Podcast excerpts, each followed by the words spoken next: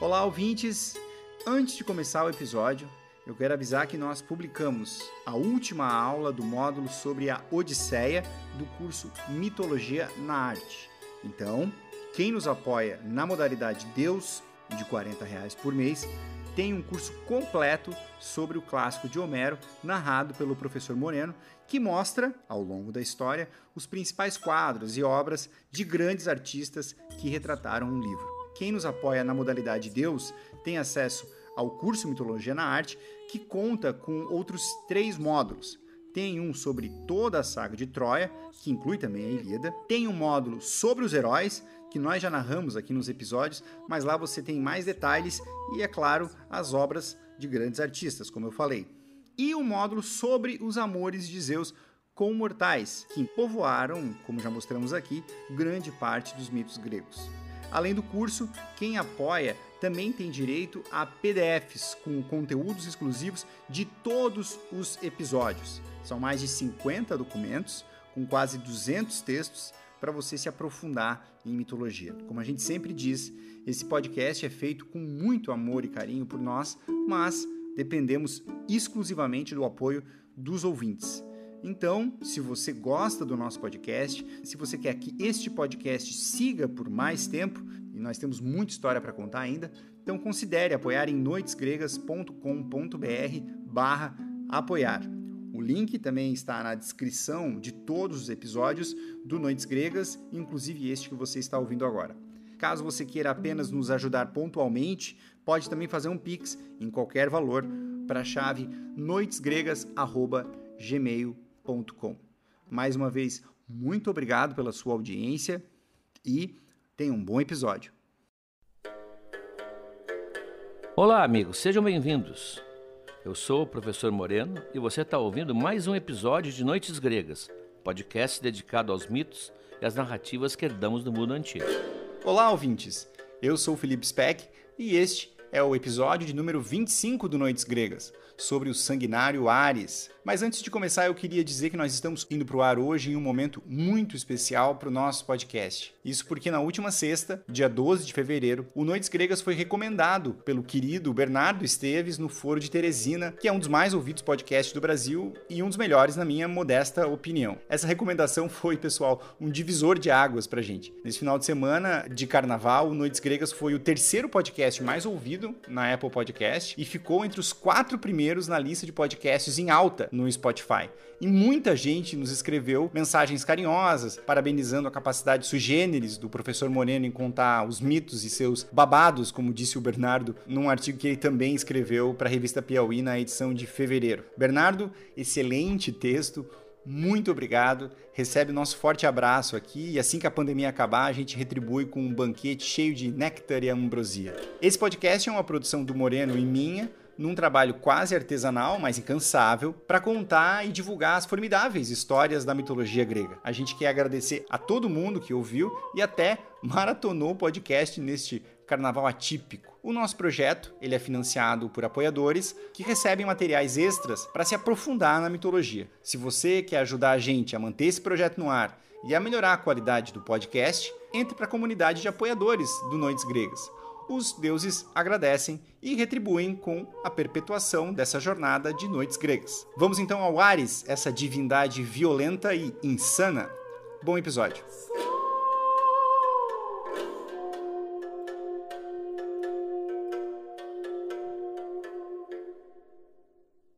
Vamos falar hoje no único filho, homem, que Zeus e Hera tiveram.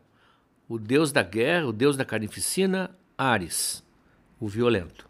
Ele também tem uma espécie de contra-imagem feminina, que é Atena, deusa que também habita os espaços bélicos.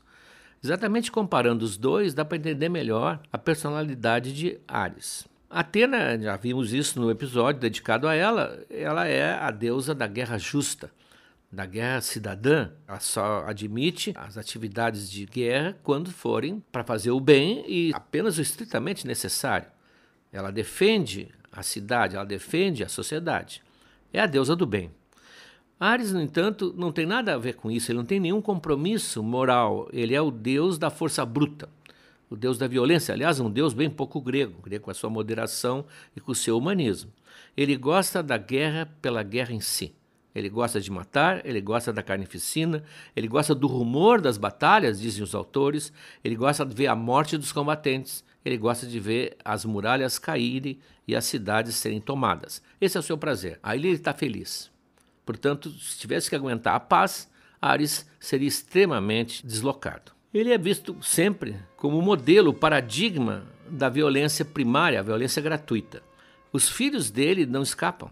A maioria dos filhos, nem todos, mas a maioria, são maléficos, eles são cruéis, eles são famosos por serem bandoleiros, assaltantes, criminosos. Nós vamos ver mais tarde que Hércules enfrenta e mata três deles. A família, digamos assim, tem uma espécie de violência genética, geneticamente transmitida. Por causa desse caráter, porque ele é selvagem, ele é sanguinário, ele gosta de sangue.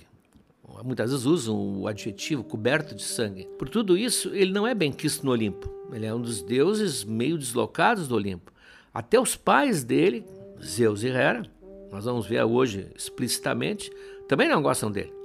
Ele é mal amado, a não ser, claro, por Afrodite, que nós já vimos e vamos retomar alguma coisa hoje nos episódios dedicados a essa deusa. Há poucas representações artísticas dele. Isso geralmente é um indício também de que alguma coisa não vai bem com esse deus.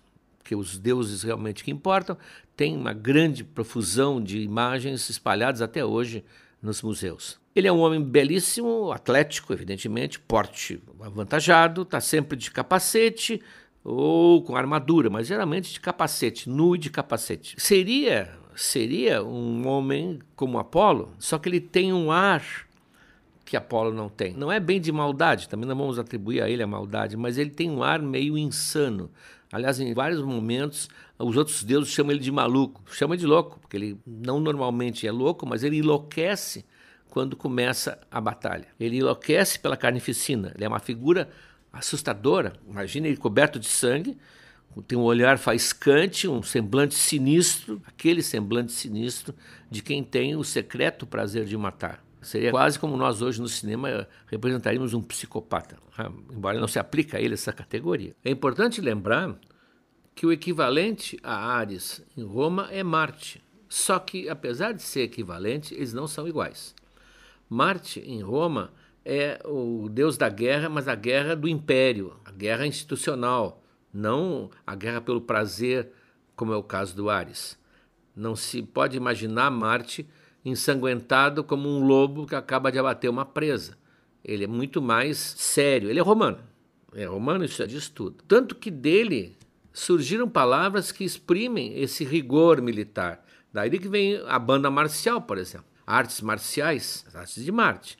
Ele ganha um planeta, o planeta vermelho, que seria o planeta da guerra.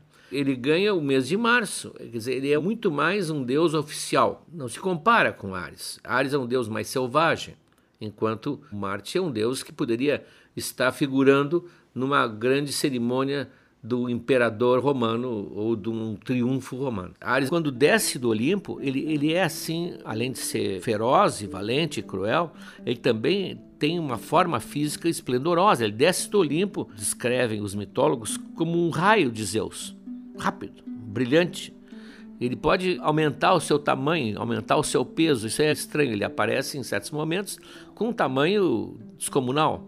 Ele faz vergar os eixos do seu carro de combate, às vezes, só com o seu peso. Na Ilíada, nós vamos comentar daqui a pouco, Atena, Atena, que vai ser sempre a oponente dele, né? Atena acerta com uma pedrada, mas uma pedrada, né? uma pedrada de Atena. Uma pedrada no quadril e ele cai, no momento em que um deus cai. Ele cai e diz o Homero que o corpo dele se estende por sete pletras. Pletra é uma unidade de aproximadamente uns 30 metros, 30 pés. Portanto, ele tem um tamanho de 200 metros. Claro que isso aqui só pode ser metafórico, mas a ideia é de que ele é um personagem expansível. Ele pode chegar é, perto da nuvem com seu tamanho. Isso acontece em várias entidades mitológicas, principalmente as ligadas ao ódio, à guerra, à discórdia. A ideia é que a discórdia vai aumentando, aumentando, aumentando até ficar de um tamanho incontrolável. Quando ele grita de dor, porque ele dói, essa pedrada nós descrevemos lá no episódio de Atenas, se não me engano, quando ele grita, doeu, diz Homero, seu brado é mais alto do que o de nove mil homens. Aí o Homero diz assim: não, 10 mil homens. Botou um detalhezinho, não vejo muita diferença entre 9 mil ou 10 mil gritando, mas Homero com certeza viu, retificou. Com esse tamanho, com essas dimensões, hoje parece esses inimigos dos super-heróis, tem um tamanho descomunal que não há força nenhuma que possa detê-lo. Com esse tamanho, é estranhíssimo que ele raramente tenha vitórias. Ele quase que podia ser chamado de um perdedor nato, porque onde ele se mete, eu disse um estudioso muito esperto até, onde ele entra em cena, é para ser humilhado ou para ser derrotado, como nós vamos ver.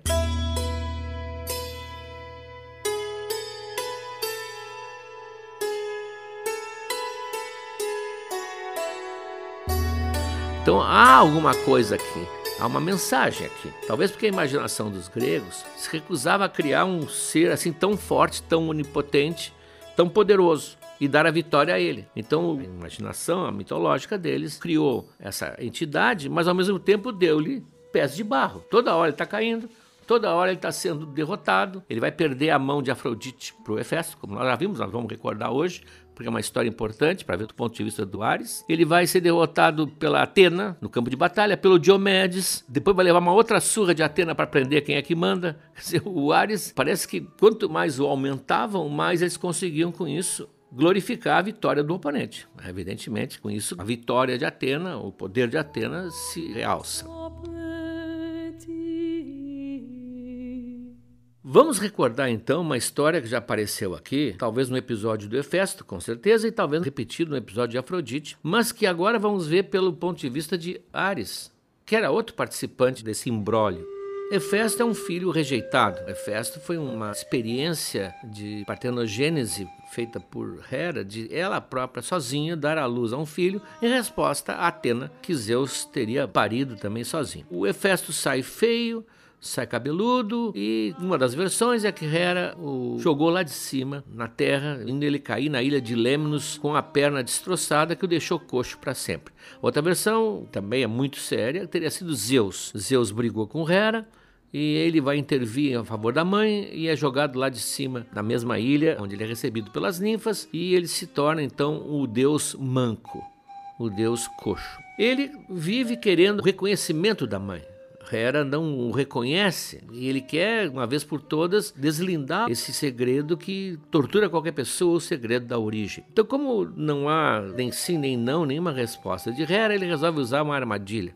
Ele é o deus artífice, vocês lembram? Ele é o deus que faz maravilhas de joias, além de armas e de móveis. Ele então faz um trono todo cravejado, especial para a mãe, para Hera e vai levá-la ao Olimpo como uma oferta, talvez assim, de tentativa de conquistá-la. Assim ela sente, ela pensa que é. Quando ela senta no trono, o trono é feito de tal maneira que a aprisiona. A aprisiona e não tem força, nem Zeus, que possa tirar a Hera de lá intacta. Há um segredo e esse segredo só Hefesto sabe. E Hefesto, evidentemente, saiu do Olimpo e voltou aqui para baixo, para suas forjas Uns dizem na ilha de Lemnos, outros dizem no Etna, embora nessa época acho que ele fosse mais lá na ilha de Lemnos. Zeus fica sem saber o que fazer e resolve uma maneira que lhe parece ser uma maneira sábia. Afrodite, não esqueçam que para Homero, Afrodite é filha de Zeus, filha de Zeus com Dione como aparece na Ilíada, quando ele manda ela falar com a mãe para fazer um curativo. É Zeus e Dione são os pais de Afrodite. E como ele é pai, portanto tem o pátrio poder e Afrodite está solteira, ele diz que quem conseguir soltar a Hera daquela armadilha terá a mão de Afrodite. E ele é o pai, portanto será uma concessão legal, institucional, o pai concedendo a mão da filha. Quem fica desesperado para fazer isso é Ares, porque Ares e Afrodite, evidentemente que a mitologia não tem esses detalhes, mas Ares e Afrodite talvez já estivessem estivessem mantendo uma relação. E se não estavam, havia um amor entre eles, claramente, que vai ser uma das coisas que vai perdurar bastante. Então Ares prontamente se oferece e desce. Desce e quando se aproxima do Hefesto, o Hefesto, ele subestima o Hefesto. O Hefesto, o, deus da forja, recebe ele com uma chuva de fagulha, de faíscas e de ferro incandescente, e o Hades sai correndo, tem que fugir, e volta para o Olimpo completamente humilhado. Humilhado, senta de um lado lá, sabendo que foi derrotado, não sei como é que estava o olhar de Afrodite para ele, talvez fosse decepção, e os Zeus não sabem o que fazer quando Dioniso se apresenta. Dioniso, o deus do vinho, vai ser o nosso próximo episódio.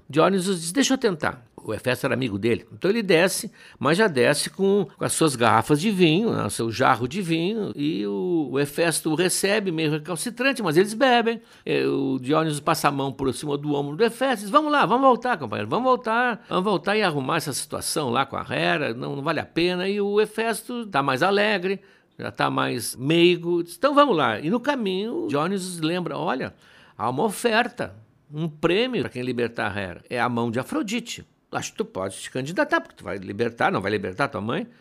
E o Hefesto, claro, sim, e realmente acontece isso. Ele liberta a Hera e com isso ele ganha a mão de Afrodite. Ele ganha a mão de Afrodite e destrói, digamos assim, talvez os planos de Ares. Afrodite fica revoltada, nós vimos no episódio, porque ela não teve a menor interferência na escolha, mas ela vai dar um jeito, ela é cheia de artimanhas. A Afrodite, a deusa dos artifícios, ela vai arrumar um jeito e vai depois ter uma vida paralela com o Ares como nós vimos e vamos ver de novo. Então aqui já foi uma derrota do Ares numa coisa importantíssima para ele. Ele sempre vai ter relações com Afrodite, mas vai ser sempre o outro, vai ser sempre o não oficial. Ele não recebeu, Afrodite não é a sua mulher, não é a sua esposa.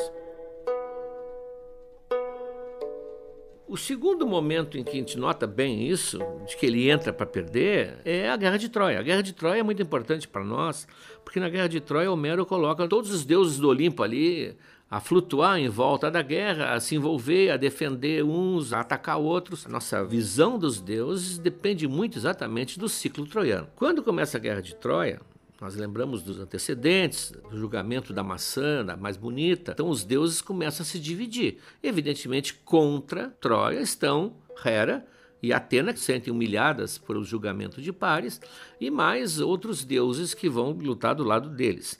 Do lado de lá, do lado dos troianos, tem Afrodite, evidentemente, porque o filho dela faz parte das fileiras troianas, o Enéas, e também ela ganhou o prêmio da mais bela do Paris, que é um pastor troiano, e o Apolo está junto, a mãe do Apolo, a Leto, está junto também. Mas o Ares não tem nenhum compromisso. O Ares, aliás, não tem compromisso político nenhum, ele não tem compromisso moral nenhum.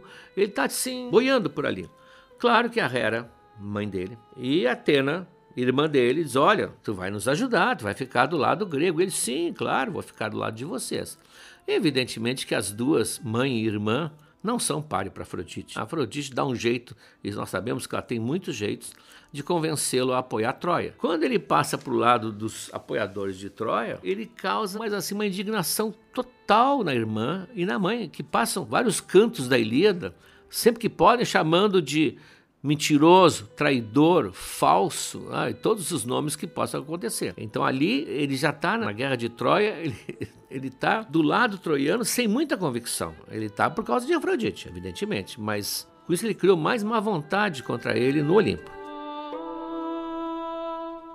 Começa a guerra e, evidentemente, há essa hostilidade constante de Atena e de Hera contra o Ares. E há um determinado momento em que Atena, para ajudar os gregos, que são seus protegidos, pega um herói humano, que é o Diomedes, um herói mortal, e dá superpoderes a ele, uma força especial, uma valentia, uma confiança. Como no meio daquele combate, naquela planície, nunca se sabe bem quem é Deus, quem é homem, porque os deuses podem estar invisíveis, os deuses podem estar disfarçados de humanos para evitar que o Diomedes, que é um mortal, atinja um deus e com isso termine logo logo a sua carreira, ela lhe dá um poder de descobrir quem é Deus, quem não é Deus. É uma coisa que nenhum grego tem. Naquele momento, Diomedes terá. Uma espécie de visão, raio-x, que ele diz: não, aqui não é para mexer com esse aqui, porque é um Deus que está aqui. E ela descuida bastante para não atacar nenhuma divindade, porque se tu atacar uma divindade, termina a tua carreira aqui de grande herói. Cuidado. Só um detalhe. Nós vimos isso lá no episódio da Atena. Se a bela Afrodite aparecer, tá liberado. Pode ferir quando tu quiser com a tua lança. Tal é o ódio de Atena em relação a Afrodite.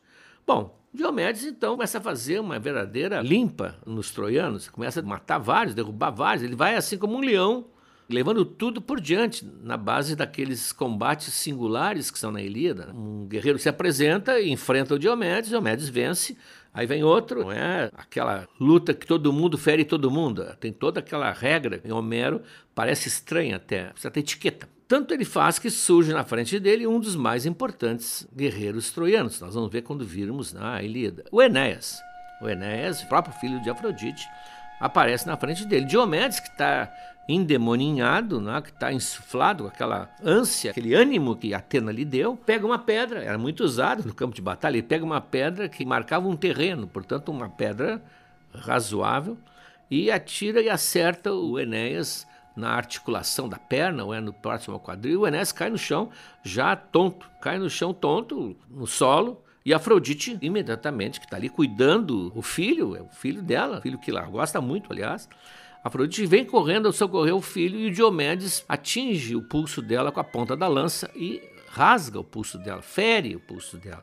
E sai, então corre aquilo, nós já vimos naquele primeiro episódio, que é um deus, não corre sangue, corre um líquido, no caso é Afrodite perfumado, que é o ícor, que é o sangue dos deuses, não era o sangue dos homens que comem carne, pão e tomam vinho, que são obrigados a comer.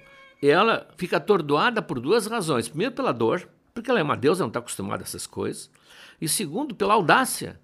Ah, como é que aquele guerreiro simplesmente. Afrodite é uma deusa poderosa. Não é por acaso que o Woody Allen fez o filme belíssimo, A Poderosa Afrodite.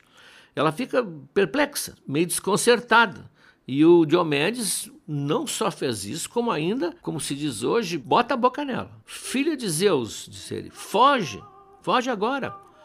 Foge dos duros combates entre os homens. Já não basta enrolar as inocentes mulheres? Se outra vez visitares um campo de batalha, espero que tremas de medo só de ouvir falar na palavra guerra dá um, um, despacha a Afrodite, manda ela embora. Ela não sabe o que fazer e ali perto está o Ares. E ela, e ela conta para ele o que aconteceu, pede emprestado o carro puxado pelos cavalos e vai até o Olimpo. Vai para o Olimpo, naquela cena que nós já vimos e vamos ver várias vezes também, em que ela vai se queixar para os Zeus e os Zeus dizem: Olha, vai lá para tua mãe, ela vai fazer um curativo, mas não, não entra nessas coisas, Afrodite. Ah, aquilo lá não é para ti, ah, aquilo é uma coisa cruenta. Faz o mesmo conselho que o Ares vai fazer depois. O Enéas agora continua ali ferido, que Afrodite teve que ir embora. E o Diomedes resolve, porque se ele consegue eliminar o Enéas, ele consegue eliminar o segundo na ordem de guerreiros de Troia. Thor é o primeiro e Enéas é o segundo. Ele vai em direção ao Enéas e aí, nesse momento, Apolo, que é do lado dos troianos, surge, protege o Enéas e leva-o para um lugar seguro. Leva para um lugar seguro, mas leva debaixo de xingamentos do Diomedes. Diomedes está tomado exatamente por esse poder extra que Atena lhe deu. O Apolo encontra o Ares diz: Olha, está acontecendo alguma coisa lá. Ares, flagelo dos homens. Olha como ele chama o Ares: flagelo dos homens. Deus coberto de sangue. Não vai lá expulsar do campo de batalha aquele filho de Tideu. Tideu era o pai de Diomedes. Acho que ele usaria mesmo a lutar com Zeus se aparecesse. Comigo ele queria lutar. Ele já feriu a mão da bela Afrodite e acaba de me atacar com fúria, como se ele fosse um deus também. Vai lá, chama o Ares para o combate. O Ares que é todo furioso, o Ares que é o pitbull do Olimpo. Enquanto ele conversa com o Ares, Atena desce e diz: Olha, está indo muito bem, continua. E o Diomedes: Olha, tu me desse uma liberação para o caso de Afrodite, mas agora a coisa complicou. Agora o Ares está por perto, está combatendo. Eu posso incluir o Ares na licença? Veja que o Diomedes não está com medo, ele só quer a licença. Posso incluir o Ares na licença? E Atena diz: Vai firme, ah, eu vou te ajudar. Então ela expulsa o cocheiro do Diomedes, ela toma o lugar do cocheiro no carro de combate. O carro de combate é como se fosse uma biga puxada por dois ou quatro cavalos. Ela fica do lado do Diomedes, invisível, e corre em direção onde o Ares está combatendo. A Atena também tem contas a ajustar com o Ares. Quando o Ares vê o Diomedes no carro, ele investe contra ele, também com seu carro, um contra o outro, como se fosse um torneio medieval, só que a lança é curta. Ele investe contra ele, apontando a lança para o peito de Diomedes. Mas Atena, com a sua força, desvia facilmente a ponta, a lança passa do lado da coraça de Diomedes, mas a lança dele acerta o Ares, bem ali embaixo, onde termina a coraça, bem onde a barriga é macia. E fura, fura. Os deuses, eles não são invulneráveis, não são de aço como o super-homem. Claro que ele não vai morrer, não vai sofrer nenhuma doença, mas ele vai doer, realmente dói. E aí dá aquele berro famoso que seria de nove, mas o Homero disse, não, acho melhor botar dez, dez mil homens, parece o berro que o Ares dá. O que, que ele faz? Ele faz o mesmo trabalho de Afrodite. Ele vai fazer queixa para Zeus. É curioso, ele, em vez de vou me vingar ou vou sentar aqui aguentar no osso essa dor, não. Ele vai, ô pai, olha aqui. É, coitado, para quê? A resposta de Zeus é aplastante. Vou ler o que Zeus responde. Ó Deus inconstante, não venhas aqui para reclamar, pois de todos os habitantes no Olimpo, tu és o que eu mais odeio, seu pai dele. Tu só amas a discórdia, a guerra e sua fúria.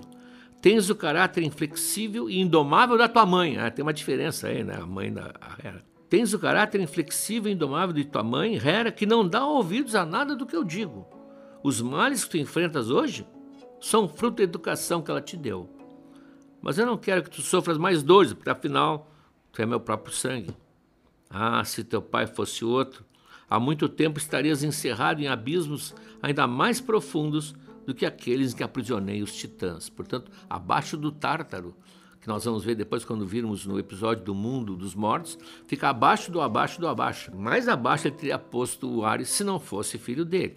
Ele ainda mantém, portanto, ainda uma certa amizade paterna, mas ele não realmente não gosta e diz isso, coitado do pobre Ares.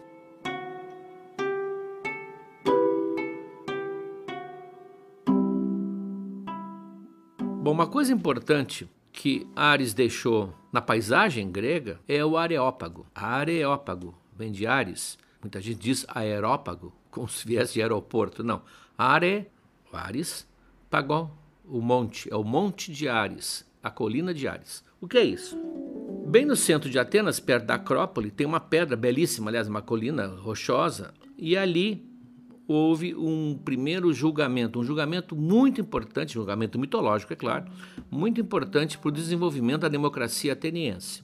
O mito é conhecido. Uma filha do rei Cécrops, que é o rei de Atenas, primitivo, Agraulus, tem com Ares uma filha chamada Alcipe. E, como todos os deuses, o Ares sempre mantém cuidado dos seus descendentes. Ora, perto ali da Acrópole tem uma fonte, e diz que perto dessa fonte um dos filhos de Poseidon, que tem um nome ah, difícil de pronunciar, Halirotius, Halirotius, um dos filhos de Poseidon tenta violentar Alcipe. Ele deixa ela chegar nessa fonte e ataca para violentá-la. Ela pede por socorro e Ares intervém e mata o jovem. Mata o jovem e passa a ser acusado do primeiro crime de derramamento de sangue. Realmente é uma história mitológica. Então, por causa disso, ele vai ser julgado e o julgamento vai se realizar naquela pedra pelos deuses que vêm julgá-lo. Vêm julgá-lo e vão, evidentemente, absolvê-lo, porque ele defendeu a filha. Só que o importantíssimo é que essa cultura grega, que mais tarde vai ter a democracia, porque isso aqui é bem anterior à democracia ateniense, evidente, esse passado mitológico mostra que o povo grego era capaz de admitir um Deus ser julgado. Ah, o Deus consentiu em comparecer e foi julgado e acataria qualquer que fosse o veredito.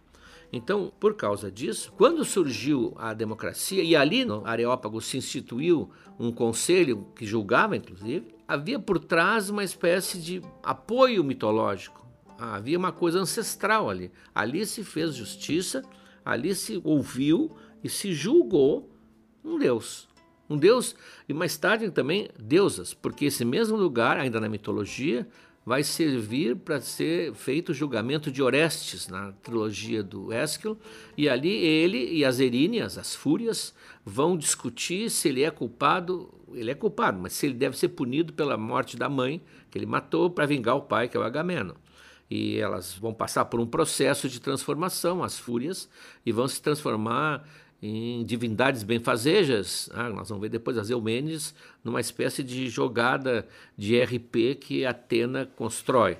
Vocês deixam de ser as odiadas Eríneas e passarão a ser as adoradas Eumênides. E elas concordam. Mas vejam, ali em cima. Então, isso dá à democracia, e depois houve vários tipos de conselho, várias composições, dá uma força de convencimento muito grande. Inclusive, há um momento, o Aristóteles é que relata, quando Autocles, que é um homem público, estava argumentando que um certo homem precisava ser ouvido por esse tribunal, e ele não queria, ele faz o seguinte raciocínio: se as terríveis deusas, as fúrias, aceitaram ser julgadas no Areópago, por que também não deveria ser julgado o Mixidemides, que é o, esse senhor que tem que ser julgado? Quer dizer, se as deusas admitiram, se todos os, os deuses respeitavam, por que agora um mortal teria que força, que importância teria para recusar comparecer diante do tribunal. Claro que é um tribunal agora já real, já ah, histórico, já dentro do período histórico. O enigma, talvez, que fica na vida de Ares, que talvez não seja tão enigma assim, é a filha que ele teve com Afrodite. A filha real, atribuem a eles outros filhos, uns dizem que Eros é filho deles, outros dizem que não. Já vimos isso nos, nos episódios correspondentes. Mas a filha, Harmonia, que mais tarde vai casar com Cadmo, Harmonia é a filha desse casamento. Ora, por que harmonia? Por que os gregos fizeram esse mix, esse match entre um deus como Ares e uma deusa como Afrodite? Claro que há várias interpretações assim, picarescas, porque a mulher gosta de homem ah, violento, gosta de homem que mostra os músculos. Isso não tem nada a ver realmente com a mitologia grega. O que parece ser é uma representação perfeita da formação nossa, nossa formação como indivíduo. Um lado que fornece a violência, a agressividade, e o outro lado que fornece a doçura, o equilíbrio, a libido, digamos assim, a luxúria, e soma isso de uma maneira harmônica, daí a harmonia, a filha que junta os dois extremos, a filha que representa o equilíbrio do amor e do ódio que os pais trouxeram.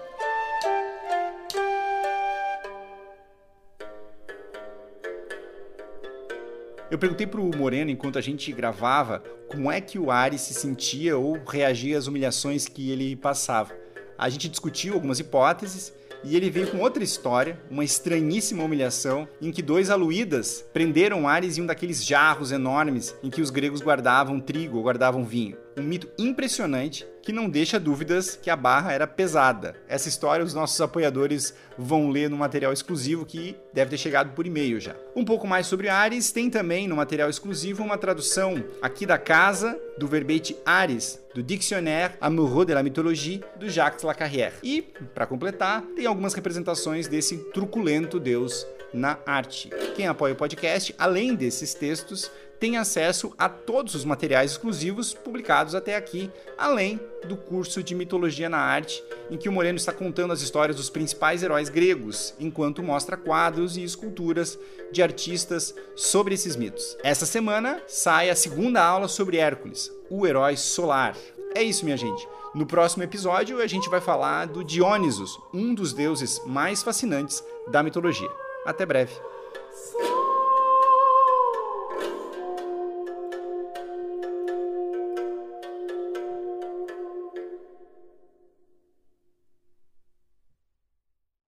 Olá, amigos.